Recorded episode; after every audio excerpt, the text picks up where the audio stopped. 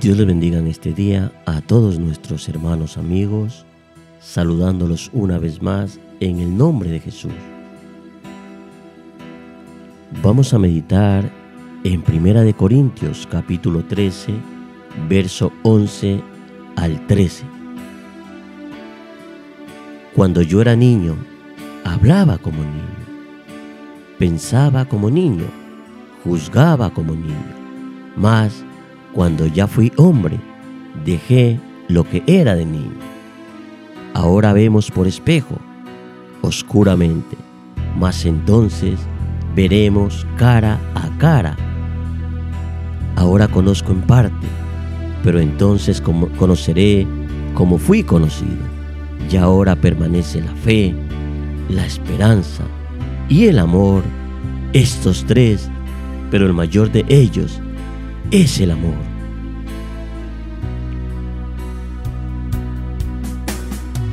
Tema de esta mañana, cuando era niño. Los seres humanos, a pesar que nacemos, crecemos y luego morimos, no estamos hechos como las frutas o los animales probablemente nuestro cuerpo sí siga ese camino que expresan todos los seres vivos, pero no es el caso de nuestra mente. La madurez no es algo que ocurra como la salida de las arrugas o las canas, no es parte de la maduración y aparición de los caracteres secundarios, ya sean masculinos o femeninos. De hecho, estoy seguro que has conocido a varios niños de 40, 50 y más años de edad. El proceso natural por sí solo no puede llevarnos hacia la madurez, tal vez solamente a la corporal, pero no a la mental. Madurar es una decisión y es un proceso largo que no pueda adelantarse. Lo mismo sucede con la madurez espiritual. Es un proceso que no ocurrirá si no decidimos empeñarnos en que ocurra. No hay recetas mágicas ni métodos cortos que permitan acortar el tiempo del proceso. Simplemente hay una forma de madurar espiritualmente y esta es fortalecer nuestra relación con Dios. Mateo capítulo 17, verso 20 al 21.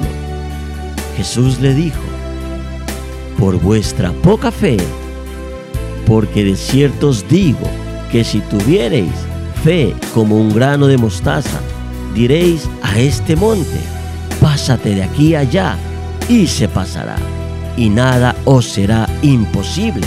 Pero este género no sale sino con oración y ayuno. Romanos capítulo 10, verso 17. Así que la fe es por el oír y el oír por la palabra de Dios. ¿Cómo fortalecemos en términos simples?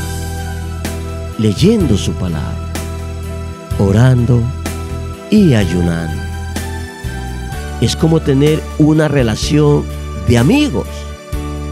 Tú hablas en oración y Él habla a través de su palabra, fortaleciendo nuestra relación con Dios, maduraremos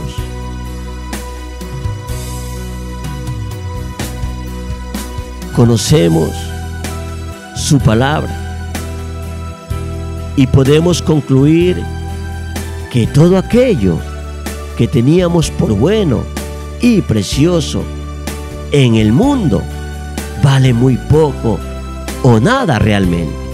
Dinero, fama, poder y todo aquello que queremos y anhelamos en primer momento en el Espíritu tampoco es lo más importante.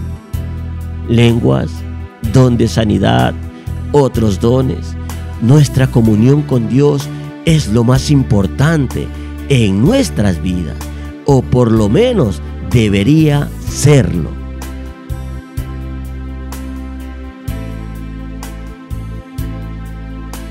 Ahora que conocemos de Dios, lo que Él nos ha revelado a través de su palabra, es un resumen de su grandeza, de su poder, de su ser, pero cuando estemos cara a cara, veremos qué tan infinitamente grande, amplia, maravillosa, potentosa y sublime es su gracia para con nosotros.